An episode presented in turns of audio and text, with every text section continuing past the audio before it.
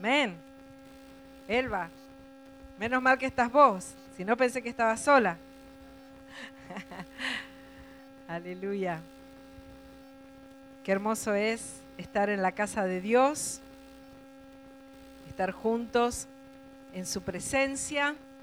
Y hoy vamos a estar mucho tiempo juntos en su presencia. Amén. Mañana es feriado, pasado también. Así que hay algunos seguramente que trabajarán, lo siento por ellos. Eh, yo tengo que trabajar un poco en casa mañana, tengo que contestar una demanda, eh, pero me puedo levantar más tarde. Eh, lo lindo es que podamos dedicarle tiempo al Señor. Amén. Que haya sed y hambre en nuestros corazones por estar en su casa, en su presencia. ¿eh? Eh, alguien chiquito me dijo hace un rato que estaba muy, muy emocionado. Digo, ¿por qué? Y porque ahora vamos a comer juntos y después vamos a tener otro culto. ¿eh? ¿Estamos emocionados por eso? ¿Sí? Amén. Aleluya. Vamos a abrir nuestras Biblias. Voy a usar la Reina Valera al principio, después me voy a pasar a la NTV. En 2 Timoteo, capítulo 1. Hermano, aunque usted no haya traído nada para comer porque no sabía o porque no pudo, no importa, quédese igual, ¿eh? porque en realidad no nos quedamos para comer nos quedamos a compartir, a estar juntos y de paso picamos algo. ¿eh? Si no, vamos a hacer como los corintios, ¿eh? que se quedaban y que hacían esas fiestas que se, se llenaban de comida y que Pablo los tuvo que retar porque se que iban para comer. ¿eh? No vinimos para comer, vinimos para estar juntos y de paso comemos algo. Así que aunque usted no haya traído nada, quédese igual. ¿eh? Estamos todos invitados. Primera Timoteo capítulo 1 versículo 8.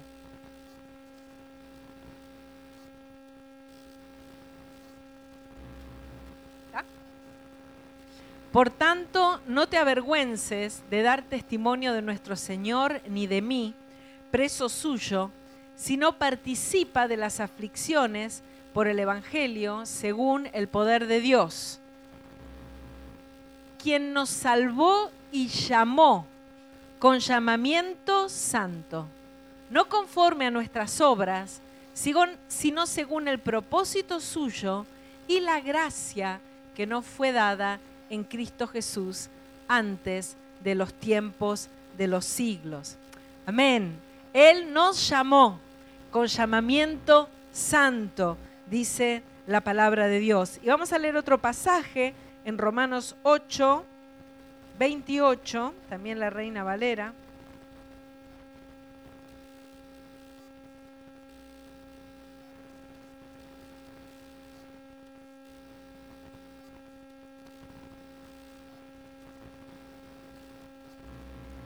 que dice así, y sabemos que a los que aman a Dios, todas las cosas les ayudan a bien.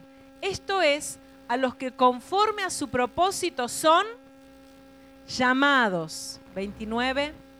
Porque a los que antes conoció, también los predestinó para que fuesen hechos conforme a la imagen de su Hijo, para que Él sea el primogénito entre muchos hermanos. Versículo 30. Y a los que predestinó, a estos también llamó. Y a los que llamó, a estos también justificó. Y a los que justificó, a estos también glorificó. Aleluya, Dios nos llama. Amén. El Dios eterno, creador de todas las cosas, el único Dios verdadero, el que era, el que es, el que ha de venir, omnipotente, santo. Toda la tierra está llena de su gloria, todos los cielos le alaban, millones de ángeles le sirven. Ese Dios es el que nos llama. Tremendo, ¿no? Dice, conforme, no por nuestras obras, leímos, sino conforme a su gracia y a su propósito, somos llamados. ¿Escuchamos ese llamado? Aleluya, Dios llama y la palabra de Dios está llena de ese llamado de Dios que tiene muchas eh, áreas a las que Él nos llama. Tiene muchos llamados el Señor hacia nosotros. El primer llamado de todos, la primera voz que escuchamos es la voz de la salvación. Amén. ¿Cuántos han escuchado la voz del llamado de Dios a la salvación? Amén, aleluya. Dice en Lucas 5:32, no he venido a llamar a justos, sino a pecadores al arrepentimiento. El Señor nos llamó cuando éramos pecadores. ¿Y nos llamó a qué? Al arrepentimiento. Este es el llamado más trascendental de nuestra vida. El más importante llamado de nuestra vida. Miren, ni que lo llame el presidente eh, de los Estados Unidos, ni que lo llame, eh, no sé, el... Eh, ¿cómo se llama este tan, tan famoso que tiene mucha plata? A ver, dígame alguien muy rico. Bill Gates, que lo llame para hacerle un contrato, ¿eh? Ni siquiera ese llamado, ¿cómo están pensando? Ay, si me llamara, ¿no? Quien nos ha llamado es mayor que todos, amén, porque Bill Gates va a desaparecer, Trump también, ¿eh? y todo lo que tienen también, y ni sabemos dónde van a ir. Yo me imagino, pero no puedo asegurarlo. ¿eh? Pero Dios, el Dios eterno, Él nos ha llamado. Y este es el llamado más trascendente, más importante de nuestra vida. El llamado al arrepentimiento mientras éramos pecadores. Y nos dice también en Segunda Tesalonicenses 2, versículo 13,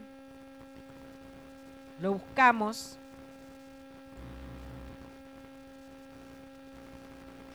Dice, pero nosotros debemos dar siempre gracias a Dios respecto a vosotros, hermanos amados por el Señor, de que Dios os haya escogido desde el principio, ¿para qué? Para salvación, mediante la santificación por el Espíritu y la fe en la verdad, a lo cual os llamó. ¿Mediante qué? Nuestro Evangelio para alcanzar la gloria de nuestro Señor Jesucristo. Aleluya. Él nos llamó mediante el Evangelio, eh, mediante esa buena noticia. ¿Y cuál es esa buena noticia? La buena noticia es que estábamos perdidos. Bueno, esa es la mala, ¿no? La buena es que Jesús pagó el precio que nosotros teníamos que pagar por el pecado, por ser pecadores. La paga del pecado dice la palabra que es la muerte, pero Cristo murió en nuestro lugar para que en su muerte nosotros tengamos vida. Amén. ¿Cuántos han respondido a este llamado de salvación? Aleluya. Levanta tu mano como testimonio de decir, yo soy de Cristo. Amén. Yo soy de Cristo. Y si nunca respondiste, hoy el Señor te llama porque la puerta todavía no se cerró. Un día se va a cerrar, dice la palabra, y no va a haber más tiempo. Pero hoy todavía la puerta está abierta. Dice Jesús, las palabras de Jesús, venid a mí, todos los que estáis trabajados y cargados, y yo os haré descansar. Jesús nos llama a ir a Él. Este es el llamado más hermoso, más trascendente y más importante de toda la historia. En nuestra condición de separación de Dios, Él nos llama para acercarnos a Él. Porque la paga del pecado, dijimos, es muerte, pero la dádiva de Dios, el regalo de Dios, es vida eterna en Cristo Jesús, nuestro Señor. Es el llamamiento más costoso también de la humanidad. Porque si bien la salvación es gratuita para nosotros, no fue gratis para el Señor. Él la pagó a precio de sangre. Dice Juan capítulo 1, versículo 12, el Evangelio de Juan. Mas a todos los que le recibieron, ¿cuántos le hemos recibido aquí? Eh? Y no nos cansamos hoy de levantar la mano. Amén. A todos los que le recibieron, a los que creen en su nombre, les dio la potestad de ser hechos hijos de Dios. Hoy podemos llamar a Dios Padre a través de Jesucristo, porque hemos respondido a ese llamado, somos hijos. Aleluya. Si, si oyes hoy la voz del llamado del Señor, arrepentirte de tus pecados, a creer en Él como tu único y suficiente Salvador, aceptar ese perdón que el Señor te ofrece hoy. ¿Eh? Dice a los que le recibieron, a los que creen en su nombre, a recibir a Cristo en tu corazón. El Señor te está llamando. Da ese paso hoy. Amén. No te vayas sin decirle, Señor, yo quiero ser tu hijo, tu hija hoy. Este es el llamado del Señor. El segundo llamado del Señor, los voy nombrando por orden, pero seguro que hay muchos más y, no es un orden, eh, es un orden que puse yo para mi prédica, pero eh, hay un llamado de Dios que es a la santificación. Vamos a buscar 1 Tesalonicenses 4, versículo 3.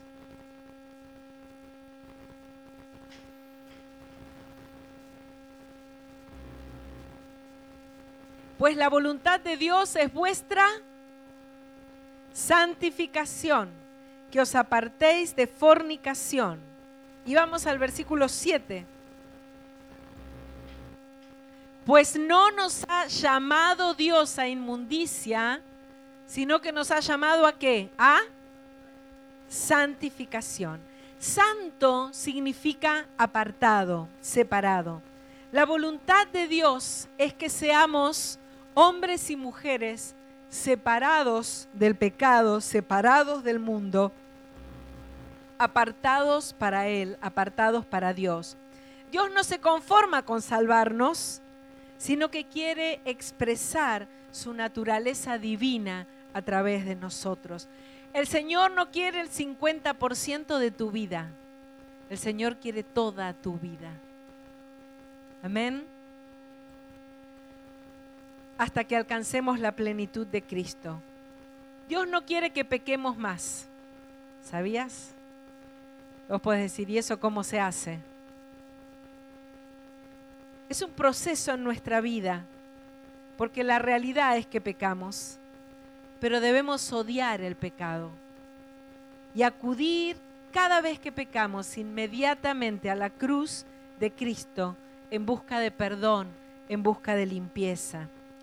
Dios nos llama constantemente a través de su Espíritu Santo a la santidad, a apartarnos del pecado. Es un llamado constante. Cada vez que pecamos, su voz está ahí en nuestro corazón. La palabra de Dios dice que Él escribió sus leyes en nuestro corazón. Por eso cada vez que los que somos sus hijos, cada vez que pecamos, el Espíritu Santo nos lo hace saber. Amén. Y entra esa incomodidad, ese dolor, que si no lo tenemos es porque a veces eh, nos hemos acostumbrado al pecado, o quizás porque no somos salvos y tenemos que realmente entregar nuestra vida al Señor. Pero si no hay un dolor por el pecado, si no hay una incomodidad, si, podemos persistir en una situación pecaminosa sin que eso nos moleste, es que algo anda muy, muy mal en nuestra vida, porque el Espíritu Santo es esa voz, es esa persona que habita en nuestra vida, que, que nos lleva a Cristo y Cristo nos llama constantemente a vivir una vida santa. Su palabra, su presencia ponen en evidencia las partes oscuras de nuestro corazón. ¿No te pasa cuando estás en el culto muchas veces ni siquiera estás pensando en ninguna situación en tu vida o, o pensás que está todo bien y de repente en medio del culto, de la presencia de Dios, el Espíritu Santo te muestra que hay algo que está mal, que tiene que cambiar. ¿Te pasó alguna vez? Aleluya. Ese es el llamado de Dios a la santidad. O cuando leemos su palabra, su palabra nos ilumina. Cuando oramos, cuando estamos en su presencia. Responder el llamado de Dios a la santidad es vivir una vida que desea agradar a Dios porque lo ama. Amén. Es el corazón inclinado a Dios, como decía David, ¿no? Mi corazón está inclinado a ti. Ese corazón que se inclina a Dios no es una persona que nunca falla, es un corazón que no puede vivir en desobediencia. Este es el que responde al llamado de Dios a la santidad. Está tan agradecido por lo que Cristo hizo que no quiere fallarle. Lo que nos decía hoy Lucas, ¿no? Cuando nos invitaba a la ofrenda. El ofrendar, hermanos, es una respuesta a lo que Cristo hizo por nosotros. Amén. Él no necesita nada, pero estamos tan agradecidos, no solo por lo que Él nos da todos los días, sino por lo que Él hizo, que sabemos que nuestra vida le pertenece. Y por eso eh, lo que valoramos lo que Él hizo también se traduce en lo que le ofrendamos materialmente. Amén. Eh, mi marido siempre cuenta, yo soy testigo de esto, de, mi suegra, que era una mujer que, que amaba al Señor y muy fiel y, ella era muy celosa de sus diezmos y sus ofrendas. Y no tenía mucha plata, no tenía nada de plata, pero de lo poco que tenía, ella era muy fiel en sus diezmos. Y no ofrendaba el 10%, ofrendaba el 20%, el 40% llegó a ofrendar, el 40% llegó a diezmar de lo que le entraba. Y ella era una mujer que hacía muchos regalos, ¿eh? a, mis hijas, a mí me regaló, me acuerdo en una época que se usaban los tapados de piel, todavía lo tengo, si alguien sabe qué puedo hacer con un tapado de piel, a quien se lo puedo vender. Es un eh, pero eran en esa época eran tremendos, eran ella me regaló un tapado de piel y de dónde sacó el Señor la prosperaba. Yo me acuerdo cuando fue la época del corralito, que el otro día me acordé porque estábamos viendo una, una, serie, no sé si la vieron, Vientos de Agua se llama, en Netflix, muy linda. Eh, que habla de, la inmigración española, ¿sí? Cuando, de aquellos años, y me hace pensar a todas las historias que contaban mis padres, mis abuelos, de cuando vinieron en barco, y habla de una segunda emigración eh, que es de los argentinos en la época del corralito, cuando se fueron para, se fueron para, para allá, para Europa.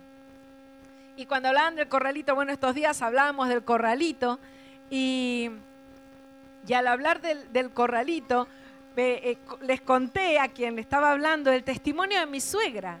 Hermanos, mi suegra, yo como abogada en esa época eh, trabajé mucho eh, sacando el dinero de los bancos, que los bancos se quedaban de gente que había puesto sus dólares. ¿Usted se acuerda cómo era el corralito? ¿Sí? Bueno, pero el, que el juez ordenaba dar un 60%, un 70%. A mi suegra le ordenó que le dieran el 100%. De todos los corralitos que hice, fue la única que el juez le ordenó que le devolvieran el 100%. Pero mi suegra sabe qué hacía. Ella daba lo mejor al Señor. El mejor billete. ¿eh? Me acuerdo que una vez vino a casa y dijo, me aumentaron la jubilación. Tenía la mínima, obviamente. ¿Qué le habían aumentado? 200 pesos, no sé. Voy a poder poner más diezmo, dijo. Y yo la quedé mirando. es parte de nuestro amor al Señor. No el billete más arrugado, más feo, el de cinco, que ya no sirve, lo ponemos en la ofrenda. No, hermano, es para el Señor. Eso traduce nuestro, nuestro amor al Señor. Y esta es parte de ese querer vivir agradando a Dios en todas las áreas de nuestra vida. Amén. No se puede vivir a Dios por conveniencia. No se puede vivir en santidad, perdón, por conveniencia. No le damos al Señor para que Él nos dé. Si bien Él nos da, Él nos provee. No vivimos en santidad sin pecado porque si no me puede pasar algo. Porque si ando mal me puede ir mal. Eso puede ser en un principio básico, Pero a medida que empezamos a conocer al Señor, tenemos que empezar a vivir en santidad, agradando a Dios por amor a Dios, porque queremos agradar a Dios, porque queremos hacer feliz su corazón. ¿Me entiende, hermano? Amén. No una vida de santidad por conveniencia, sino por amor. Esta es la iglesia que el Señor busca. Él busca una iglesia enamorada. Y ese es el, el querer, eh, cuando el Señor nos quiere apartar, no es, ay, el Señor es, algunos tienen esa idea, ¿no? Es malo porque no puedo hacer esto, no puedo hacer lo otro, no me puedo divertir con, no me puedo emborrachar, no puedo... El Señor nos aparta de todo eso porque nos ama, porque nos cuida, porque nos quiere para Él, porque quiere lo mejor para nosotros. Él quiere una relación de amor. Este es el llamado a la santidad. Y, hoy cuando iba revisando estos llamados, sentía en mi corazón que el Señor quiere que crezcamos en nuestra respuesta a su llamado. Que crezcamos en nuestra respuesta en cuanto a la santidad. A veces nos conformamos y nos permitimos muchas cosas. El Señor nos llama esta noche a no permitirnos más algunas cosas, algunas licencias, sino que nos llama a una mayor santidad, a una mayor limpieza, a una mayor pureza para Él. El tercer llamado que quiero abarcar hoy es el llamado a estar con Él. Es el más hermoso de todos los llamados, porque Dios nos llamó, porque nos ama. ¿Qué dice Juan 3:16? Todo eso lo tengo que saber de memoria. ¿eh? Porque de tal manera amó Dios al mundo que ha dado a su Hijo unigénito para que todo aquel que en Él cree no se pierda, mas tenga vida eterna. Porque de tal manera amó. Amén. Su llamado es un llamado de amor. Marcos 3:14 dice que Él llamó a sus discípulos para que estuvieran con Él. Jesús llamó a sus discípulos primeramente para estar con Él. Y, y en ese llamado que leímos, Jesús le dice a la multitud, venid a mí. El llamado es estar con Él. Jesús nos llama a estar con Él. Si no tenemos claro este llamado y que este llamado es por amor, nunca vamos a entender por completo el llamado de Dios. Nos vamos a quedar con una parte del llamado. Pero el llamado de Dios es precioso, grandioso, es muy amplio. Dios nos llama porque nos ama y nos llama a estar con Él. La última vez que compartí la palabra acá con ustedes, no sé si recuerdan, fue acerca de los velos, ¿se acuerdan? El Señor me dio dos sueños. Uno era acerca del velo, del gran velo del tabernáculo, ese velo que separaba el lugar santo del lugar santísimo, ¿se acuerdan? Hablamos del tabernáculo, hablamos de que en el tabernáculo había un altar exterior donde se ofrecían los sacrificios y ese altar, a ver si se acuerdan, ¿qué representa hoy ese altar?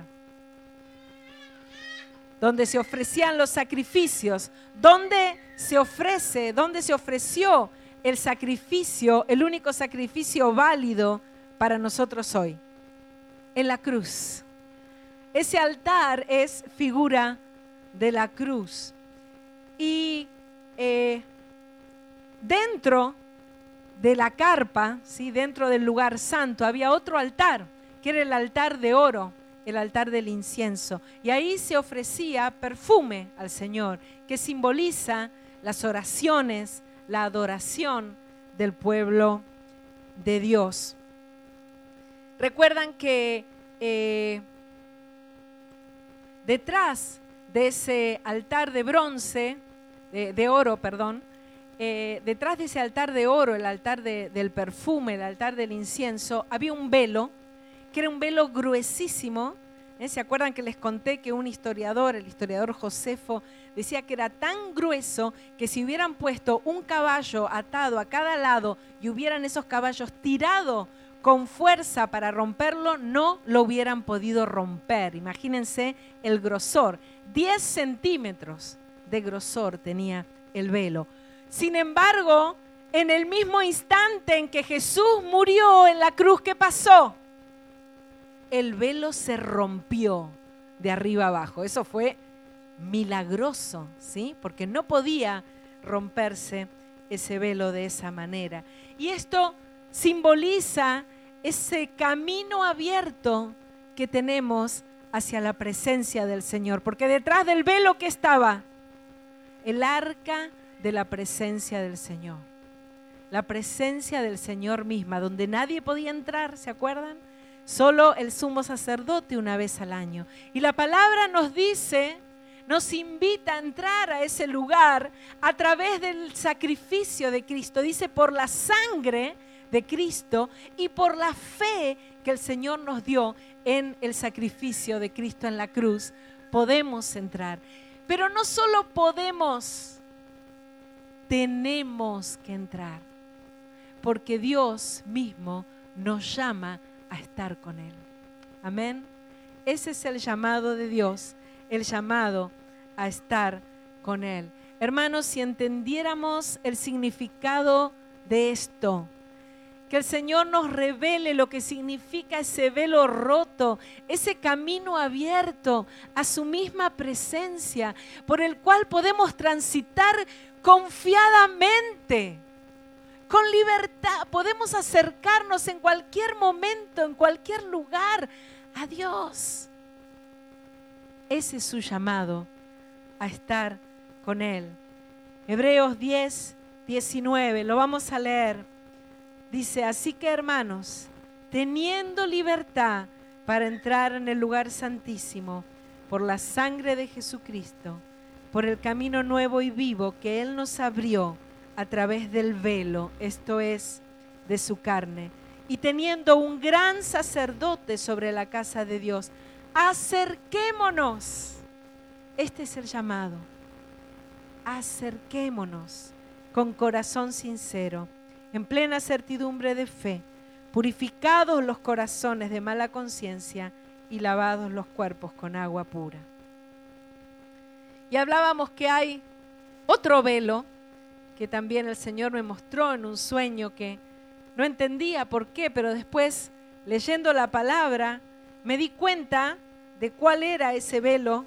No es un velo grueso, gordo que separa un lugar, sino que es el velo que cubre aquellos que no creen, no pueden entender, no pueden ver, no pueden contemplar la gloria de Dios. En 2 Corintios capítulo 3, versículo 16, eh, en ese capítulo viene hablando Pablo de Moisés justamente que vio en el monte la gloria del Señor y esa gloria resplandeció sobre él y ese resplandor que quedó en su rostro era tan fuerte que tuvo que cubrirse con un velo. ¿Por qué? Porque el pueblo no estaba preparado, no podía resistirlo, no podía ni siquiera mirarlo. Pero miren lo que dice 2 Corintios 3:16.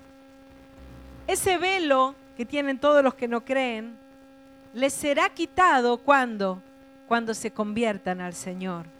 Porque el Señor es el Espíritu, y donde está el Espíritu del Señor, allí hay libertad.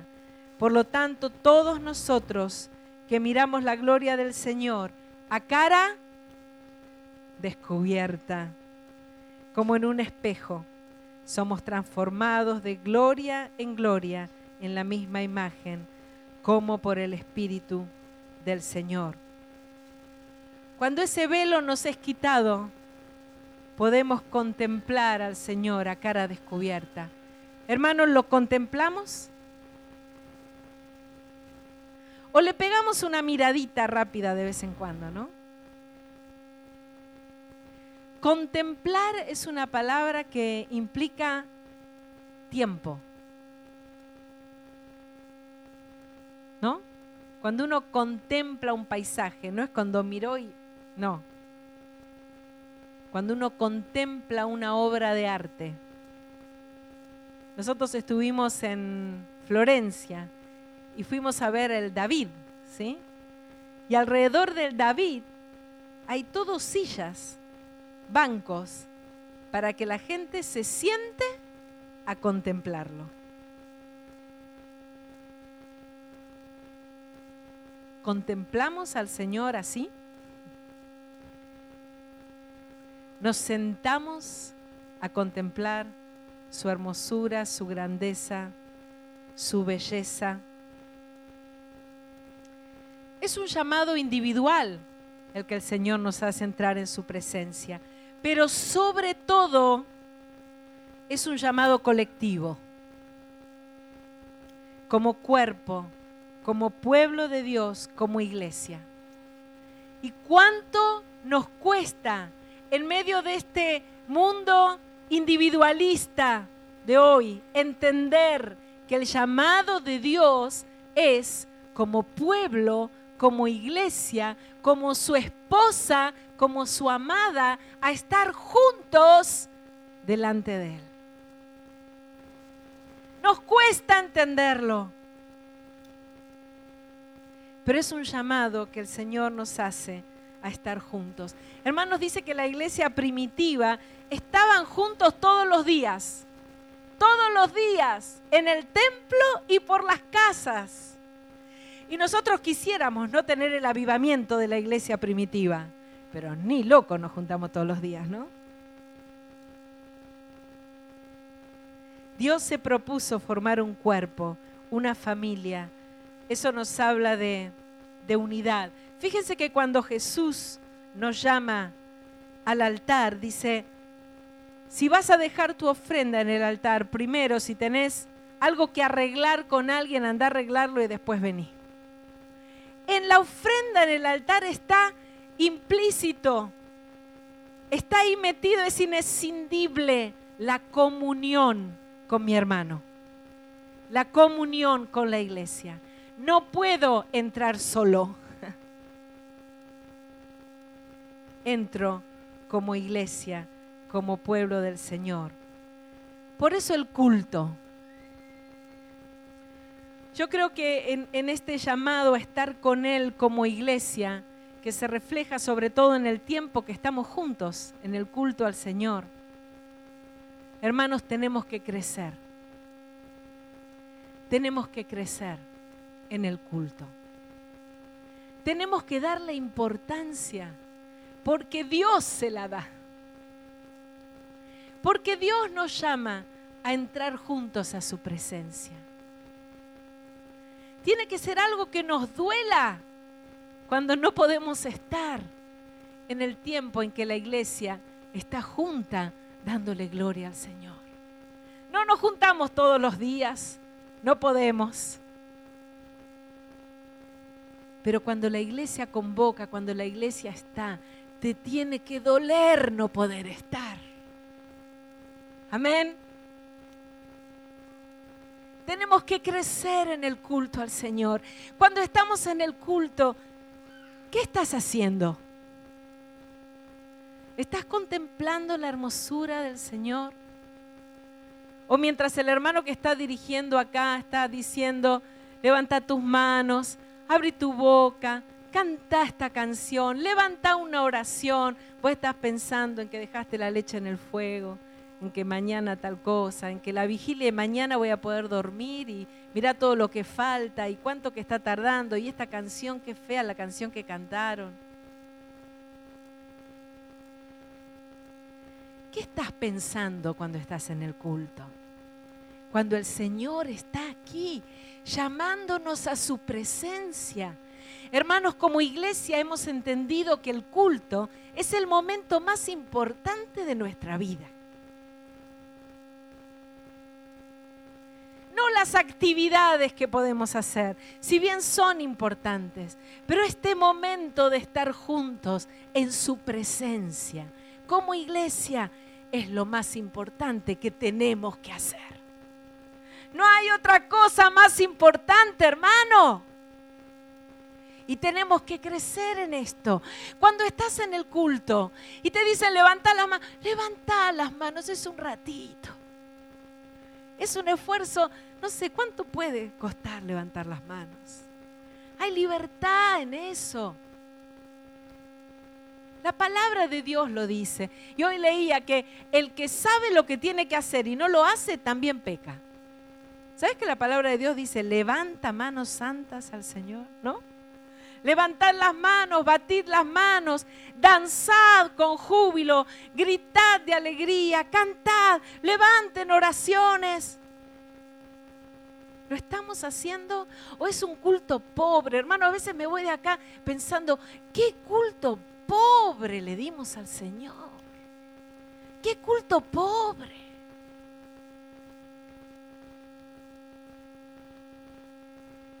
A veces tenemos que decir, por favor, tal hermano ore o tal otro ore. ¿Por qué? Porque si no pasan cinco minutos y no ora nadie. Ese culto le damos al Señor.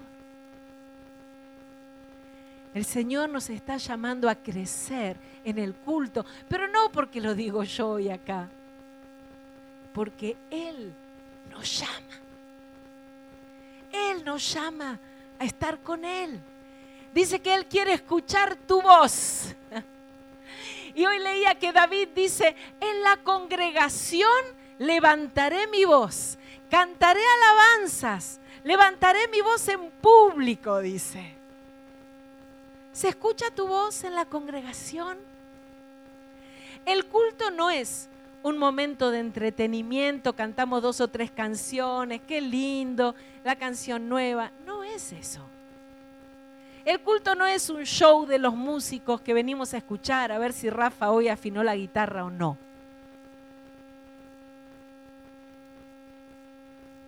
El culto es la ofrenda que cada uno de nosotros traemos. ¿En qué? En canción, en oración, en acción de gracias, en levantar nuestras manos, en bendecir a un hermano, en traer nuestra ofrenda en dinero, en escuchar la palabra.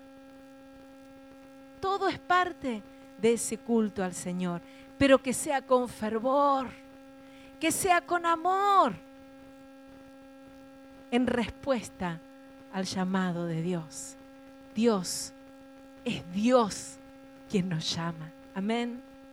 Hermanos, si, si venir acá no lo haces porque Dios te llama, no vengas. ¿A qué vas a venir? No vengas. Pero si venís, que sepas que es porque Dios te llamó a este lugar. Amén. Dios te llamó a estar con Él y a darle un culto de mayor gloria.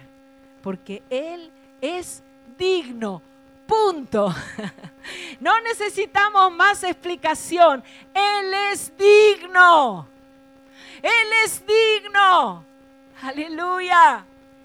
Y con la misma fuerza que yo me acuerdo cuando estábamos con, con el grupo Perfume de Alabanza, que íbamos a cantar por las iglesias y a veces cantábamos en lugares que había cientos de personas, no digo miles para no agrandarme, pero mucha gente y cantábamos y guau y, aplausos y cantamos. Pero cuando íbamos a algún lugar, alguna iglesia donde había 20, les decía a los chicos, como si estuviéramos en un estadio de 100 mil personas. Así tenemos que alabar al Señor, porque no lo hacemos para la gente, no lo hacemos para el pastor, lo hacemos para Él. Y nos tiene que doler no poder hacerlo. Hermanos, que el Espíritu Santo venga sobre nuestras vidas y nos revele y nos muestre y crezcamos, que hoy nos podamos ir de este lugar habiendo crecido en nuestra respuesta al llamado de Dios. Amén.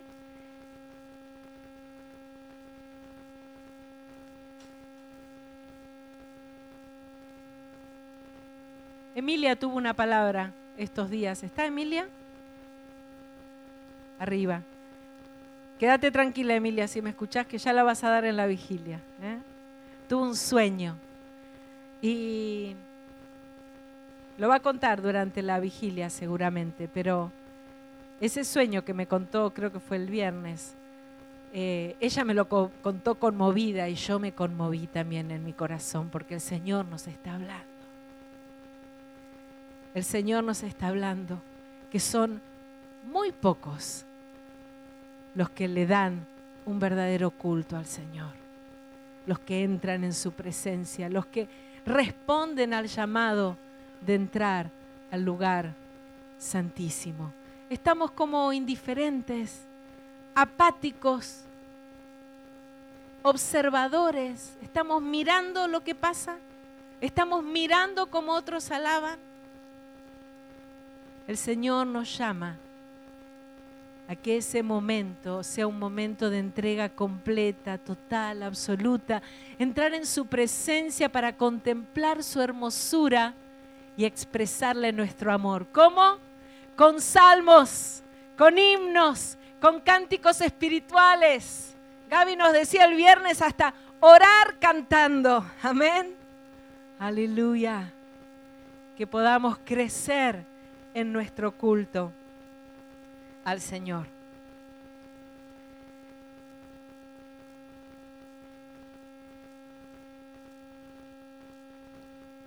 Y tengo también un, un, tema en mi corazón con los niños. Tenemos que procurar que los niños también se metan en el culto. Es difícil, ¿no es cierto? Pero no solamente los papás, sino todos, los abuelos, los tíos, los tíos postizos, todos somos tíos postizos acá, ¿no? Ministremos a los niños en el culto.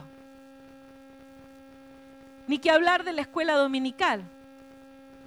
Me dolía hablar con Sabrina el otro día porque estábamos viendo cómo hacer para que los padres traigan a los chicos a la escuela dominical. Y yo le decía a Sabrina, no puedo creer que estemos hablando esto. ¿Cómo, cómo hacer para que los traigan? ¿Cómo nos vamos a traer a nuestros hijos a la presencia de Dios?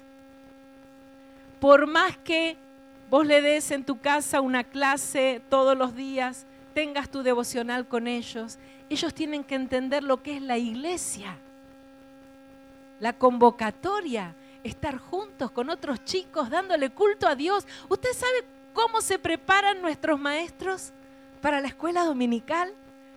Yo le puedo asegurar que se preparan. Y lo hacen excelente.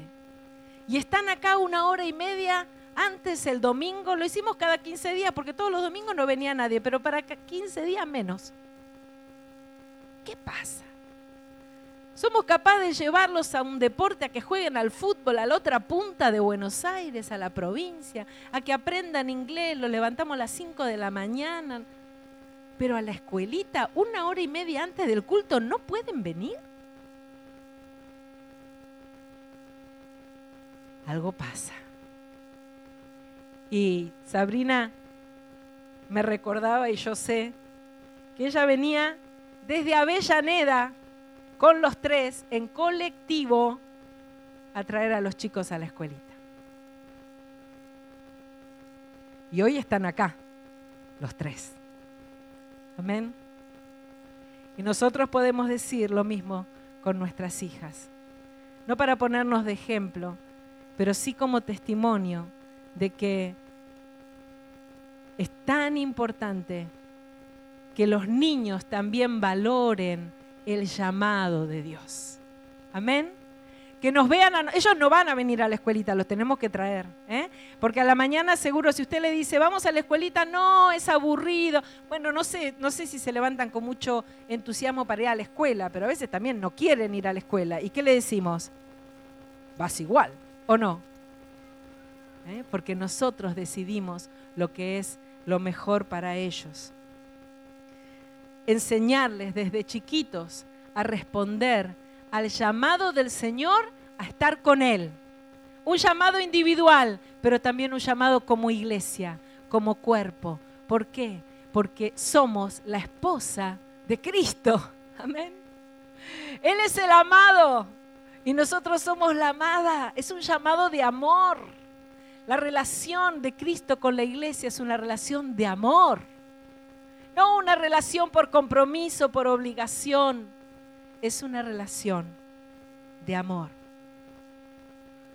El Señor quiere que estemos con Él, que disfrutemos de su presencia.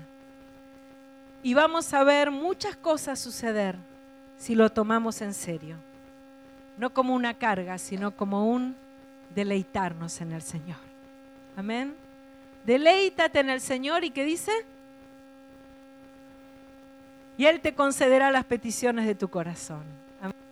Él no nos llama a obedecer por obligación, sino por deleite.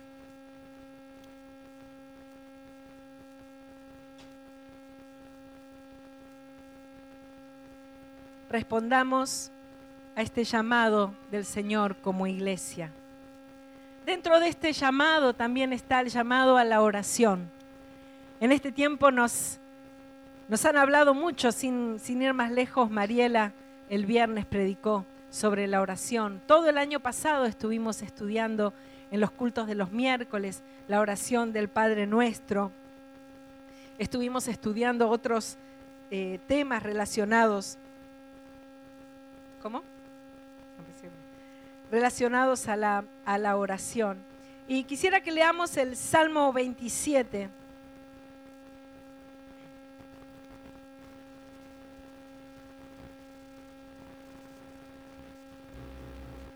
Dice, el Señor es mi luz y mi salvación.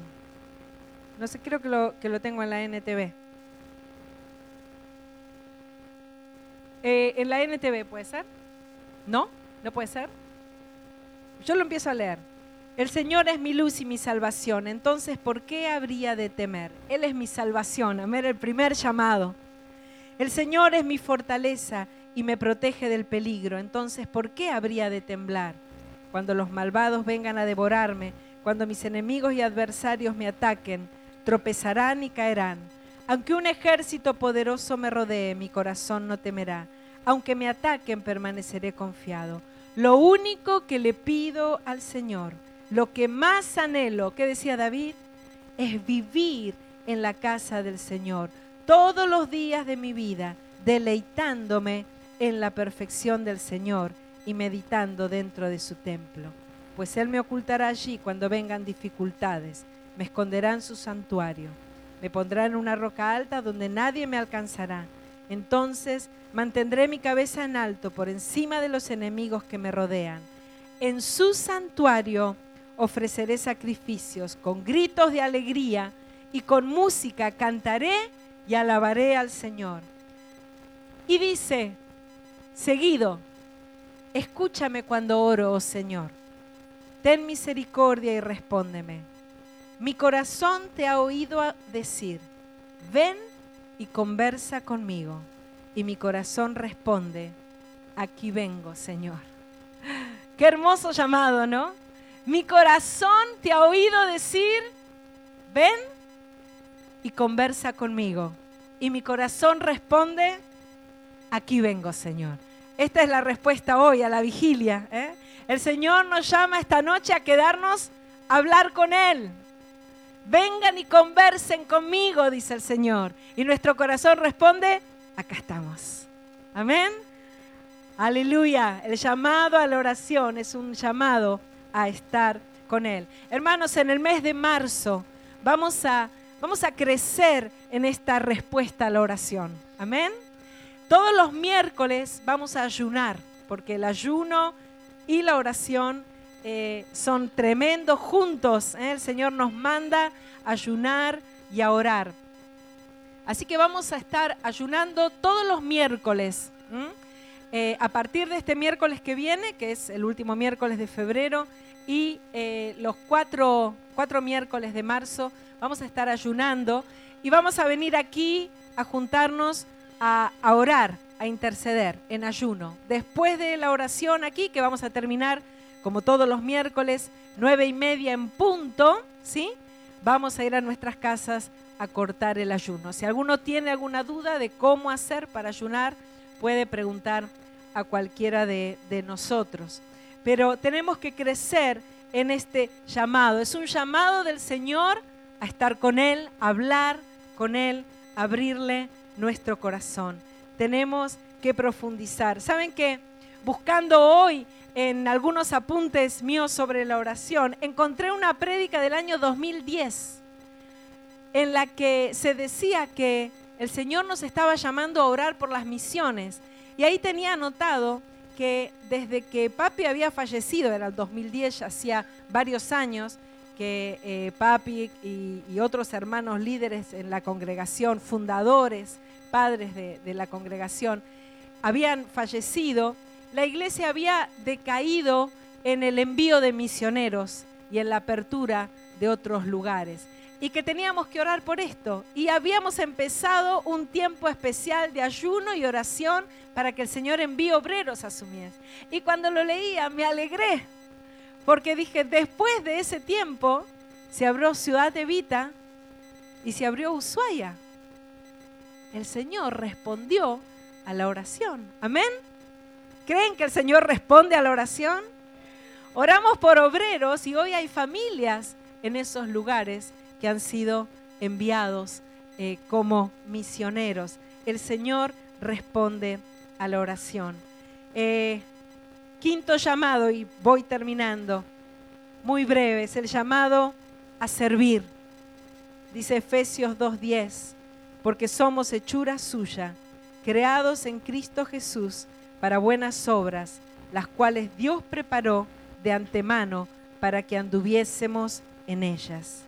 El Señor preparó obras para nosotros. Para cada uno de nosotros, todos hemos sido llamados a trabajar para el Señor. Todos somos obreros para el Señor. Él nos ha dado distintos dones, todos para edificación de la iglesia, distintas habilidades. En distintas etapas son diferentes los dones, ¿sí? Eh, diferente la, no diferente los dones, sino diferente quizás la forma en la que podemos servir, porque tenemos etapas en nuestras vidas.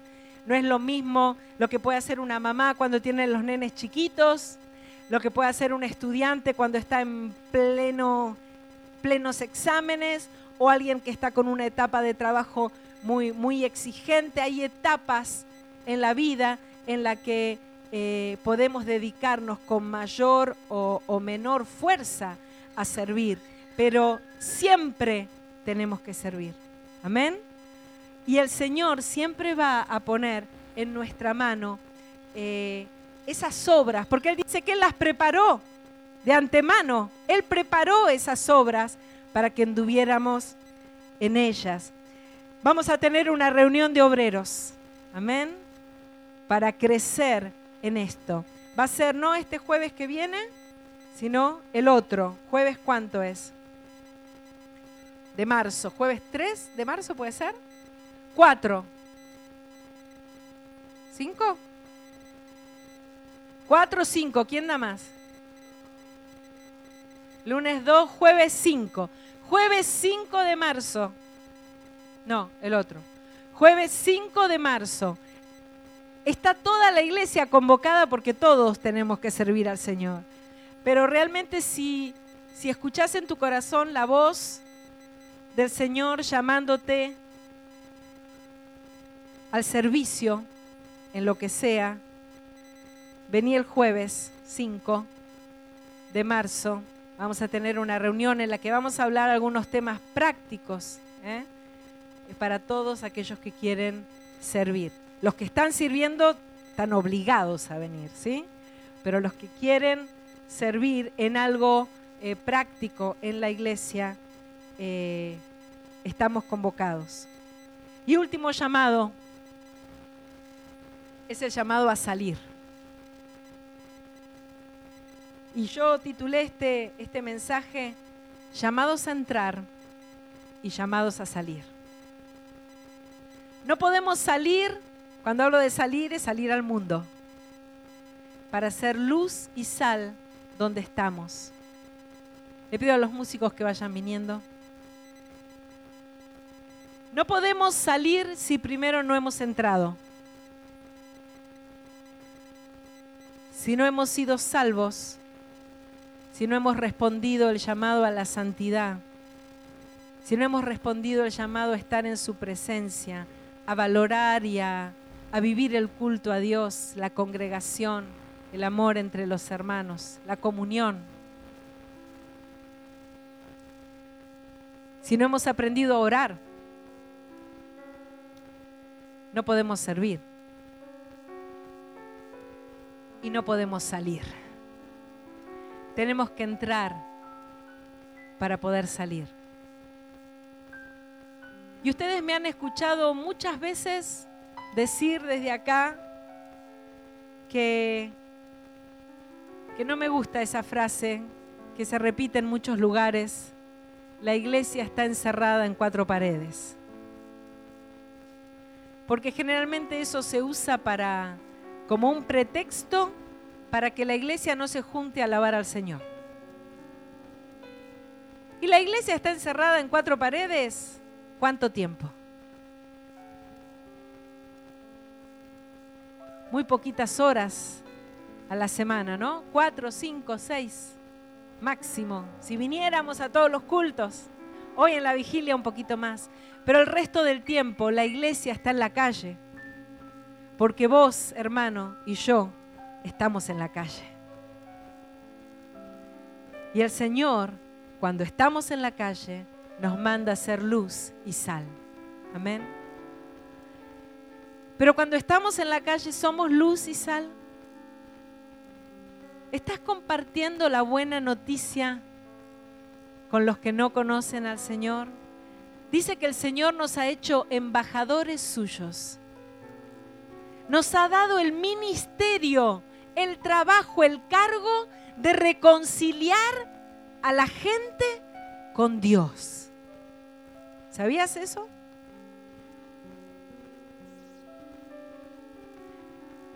Y si bien la iglesia puede organizar actividades, cosas para evangelizar y estar en el mundo, nosotros hemos entendido que no hacemos actividades porque son lindas o porque funcionan en otros lugares. Solamente cuando tenemos una palabra del Señor, cuando hay un sentir, una confirmación de que es una tarea que tenemos que hacer como iglesia. Por eso tenemos las clases de apoyo al CBC, por eso tenemos reuniones especiales de evangelismo o la escuelita que que hace Octubrillante para evangelizar o las cantatas aquí en la puerta para repartir tratados, algunas cosas, pero es muy poco. El verdadero ministerio que se ejerce las 24 horas lo ejercemos cada uno como iglesia que somos en la calle. Amén individualmente, pero como cuerpo, como iglesia, estás en tu trabajo. Individualmente, pero como cuerpo, como iglesia, estás en la universidad, estás en la escuela, estás en tu casa, estás en el edificio con tus vecinos. Llamado a salir, a predicar las buenas nuevas de salvación. El Señor dice, he aquí, yo estoy a la puerta y llamo. Si alguno oye mi voz y abre la puerta, entraré a Él y cenaré con Él y Él conmigo. Es el Señor el que está a la puerta. Es el Señor el que está llamando. Vamos a crecer en nuestra respuesta a Él. Amén. Pregúntale a tu hermano, ¿vas a crecer? ¿Vas a crecer en tu respuesta al Señor?